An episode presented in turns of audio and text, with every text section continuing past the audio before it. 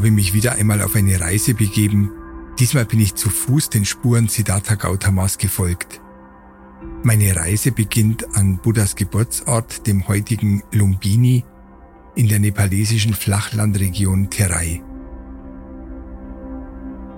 Die Überlieferungen seiner Kindheit und Jugend schmücken die frühen Jahre des Buddha übermäßig aus und sind keine sehr verlässlichen Quellen. Die Fakten verraten nichts über seine Kindheit oder Ausbildung, ordnen ihn aber in die Ganges-Zivilisation ein und deuten an, in welche Traditionen er hineingeboren wurde. Zeit und Ort, in die Siddhartha hineingeboren wurde, etwa 500 vor Christus am nördlichen Rand der Gangesebene, lag an der Peripherie der sich entwickelnden nordindischen Zivilisation.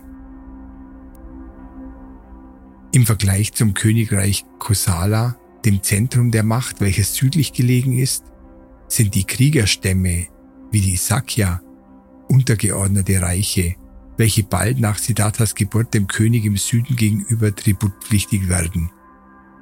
Es ist deshalb nicht ganz korrekt von einem Königssohn zu sprechen. Sein Clan, die Sakyas, sahen sich jedoch als Elite an und man kann sich kaum des Eindrucks erwehren, dass der Buddha im Umgang mit der Welt die Selbstsicherheit zeigte, die eine edle Geburt verleiht. Zur Zeit Buddhas war die Region Terai dichter Wald mit Raubtieren und wilden Elefanten.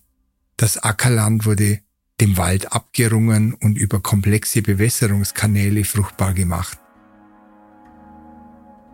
Das ertragreiche Land trug zu großem Wohlstand der Bewohner, vor allem der Rajas, also der großen Stammesfürsten und deren Familien bei. Aus einigen Stellen des Pali-Kanons geht dies hervor. Buddha wird hier zitiert. Ich war verwöhnt, sehr verwöhnt. Ich salbte mich nur mit Benares-Sandel und kleidete mich nur in Benares-Tuch. Bei Tag und Nacht wurde ein weißer Sonnenschirm über mich gehalten. Ich hatte einen Palast für den Winter einen für den Sommer und einen für die Regenzeit. Die verschiedenen Paläste, die Buddha hier anspricht, zeigen noch die enge Verbindung zur Landwirtschaft und den nomadischen Wurzeln aus alter Zeit. Traditionell treibt man das Vieh im Sommer auf die höher gelegenen Weiden und bezieht dort ein Sommerquartier. Bei Einbruch des Winters werden die Herden ins Tal getrieben wo noch genügend Futter für die Tiere wartet. Die befestigten Städte sind lebhaft mit festen Fundamenten und vielen Toren und Mauern. Das Leben pulsiert in den zahlreichen Garküchen und Tavernen mit Huren und Dirnen, die Galantenweber, Wäscher und Astrologen, die Tuchhändler, die Goldschmiede und Juweliere bieten Waren aus Persien und Kosala an. Und mit den Händlern verbreiten sich auch Informationen und neue Ideen. Die Archäologie zeichnet ein lebendiges und glaubwürdiges Bild dieser historischen Gesellschaft im Wandel. Es ist eine Zeit des Aufbruchs und der Veränderung, in welche der Buddha hineingeboren wird. Das Terai war größtenteils ein Gebiet mit dichten Wäldern und malariaverseuchten Sümpfen, ein natürliches Grenzgebiet zwischen den Ebenen Nordindiens und den Hügeln und Bergen Nepals. Heutzutage beherbergt das Terai einen Großteil der nepalesischen Landschaft und Industrie, aber auch einige der beeindruckendsten Nationalparks, Wildbäche und Wälder. Ich bin durch die Gegend gestreift, habe die Weltfriedenspagode und Kapilivastu besucht und mich in einem der vielen blühenden Parks ausgeruht und die Aufnahme für die heutige Meditation gemacht.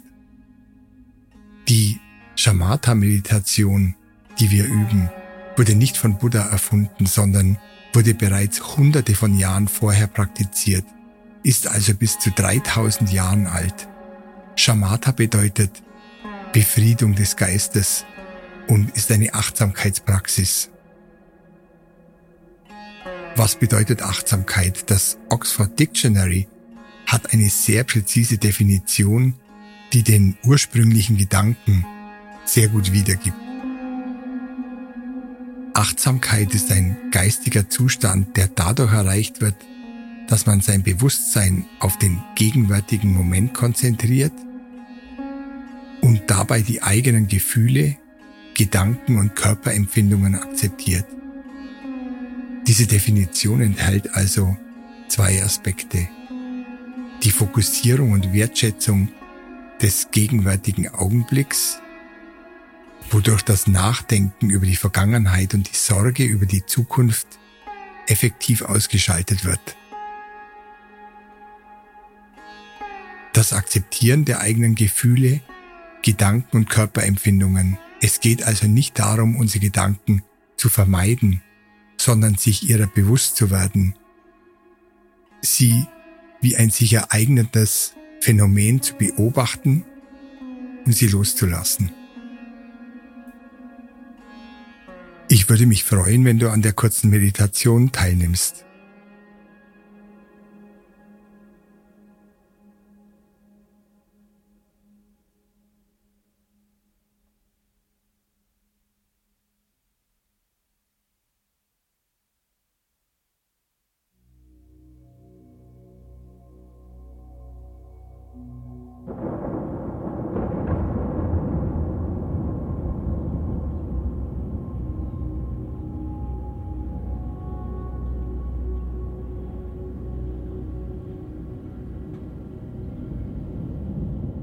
Mach es dir bequem und schließe deine Augen.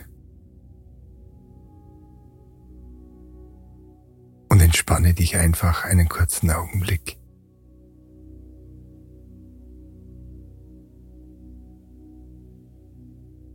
Nirgendwo hingehen, nicht bewegen.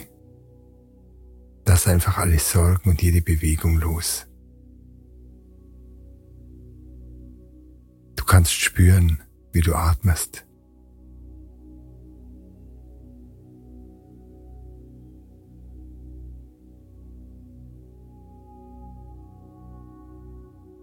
Spüre deinen natürlichen Atem, wie er jetzt ist, und höre ihm einfach zu.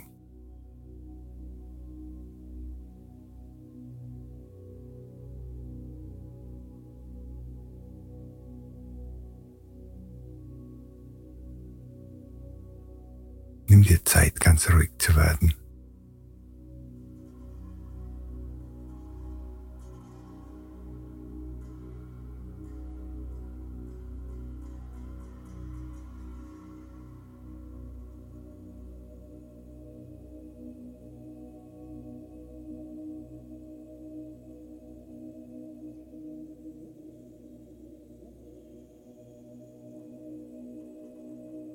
Atme ein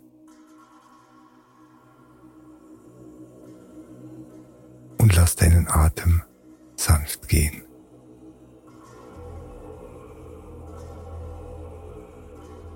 Atme tief und langsam in deinem Bauch ein und wieder aus.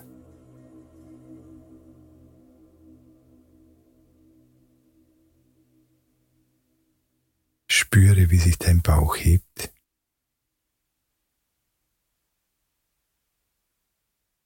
entspanne dich beim Ausatmen.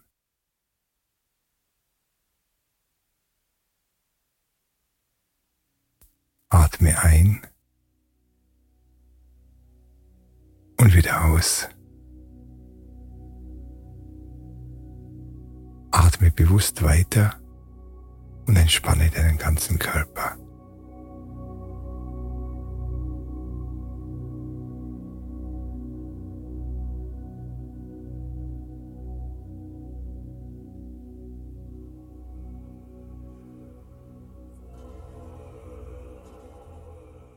Auf deinen ausströmenden Atem. Ohne Druck.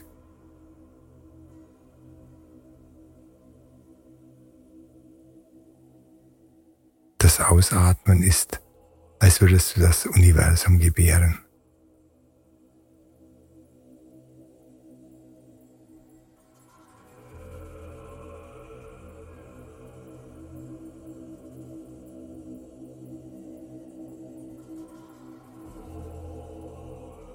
Spüre, wie sich dein Geist und dein Körper beginnen zu entspannen.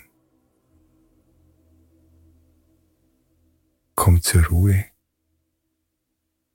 und schalte langsam ab.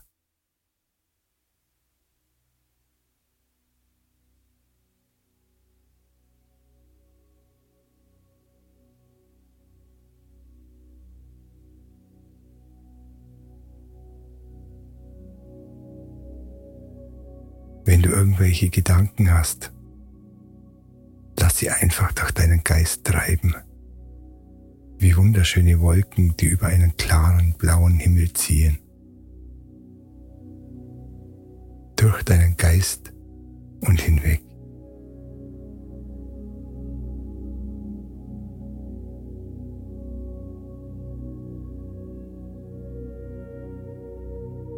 Während du dich entspannst, tiefer, tiefer und tiefer. Lass Stress und Anspannung einfach los.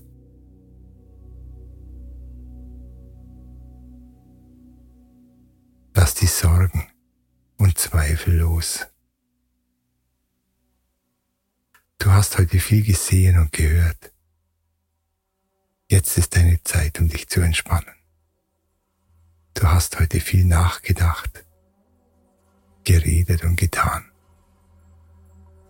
Du hast dir jetzt deine Ruhe verdient.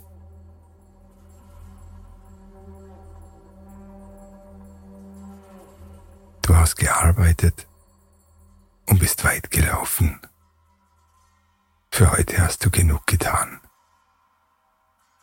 Du kannst jetzt in aller Ruhe loslassen und diesen friedlichen, ruhigen Moment genießen. Danke, dass du hier bist.